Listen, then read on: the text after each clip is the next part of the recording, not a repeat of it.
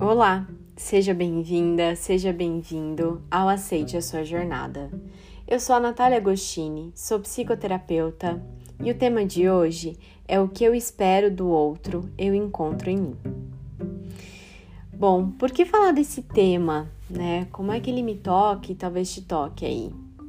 Quantas vezes eu, Natália, já coloquei em outra pessoa expectativas que eram só minhas e necessidades que eram só minhas, esperando que alguém fosse suficiente naquela expectativa e me surpreendesse e preenchesse algo que somente eu poderia preencher.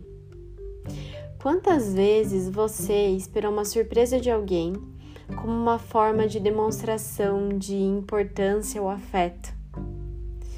Quantas vezes a gente cria expectativas sobre as outras pessoas e deposita nelas as nossas possibilidades de ser feliz, de realização, e coloca na mão do, do destino, né, do acaso, o destino da nossa própria vida, né, a nossa própria felicidade. Quantas vezes a gente não, não distribui por aí um monte de currículos é, esperando que alguma empresa nos escolha, ao invés da gente escolher o lugar onde a gente gostaria de trabalhar? Quantas vezes a gente vai a algum lugar e espera que alguém nos paquere, né, deixando que uma outra pessoa nos escolha, ao invés de olhar para alguém, se interessar e talvez se aproximar? Muitas vezes a gente deposita em uma outra pessoa as necessidades que são só nossas. E às vezes a gente esquece de informar para essa pessoa quais são as nossas necessidades e perguntar para ela se ela está disposta ou não, se ela está disponível ou não para suprir isso que a gente precisa.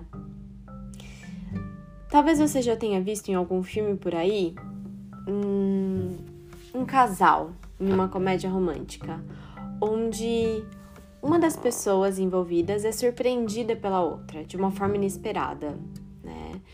A outra pessoa descobre todos os desejos secretos, sabe qual é a flor favorita, da, a flor favorita daquela pessoa, a comida favorita dela e como animar o dia dela. E às vezes a gente transfere isso para a vida real. Mas não é tão simples, né?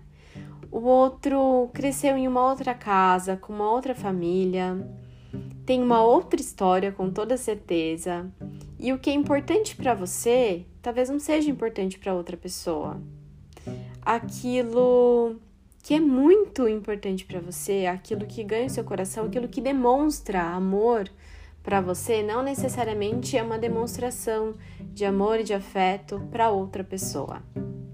Então, eu gostaria que você percebesse quais são as suas necessidades, quais são as suas expectativas, do que é que você precisa para ser feliz e no meio dessa lista aí, onde é que você se encontra? Como é que você pode oferecer para si aquilo que você precisa, ao invés de esperar que a outra pessoa te preencha, te complete ou te surpreenda? Quais são as suas necessidades que você deposita no outro, né? O papel, a responsabilidade de suprir, de preencher. No que você está em débito aí com você, que você precisa acertar as contas, ao invés de esperar que um terceiro faça no seu lugar.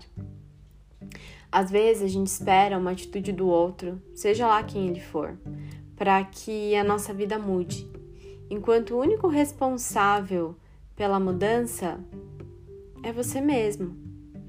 A vida é sua. Quem vai sofrer por ter essa vida ou por não ter aquela necessidade é, suprida é você e não o outro. É você quem sabe quais são as suas dores e do que você precisa para reescrever alguns capítulos aí da sua história e para amenizar algumas dores que você sente. Então não deposita no outro aquilo que você precisa encontrar em você mesmo.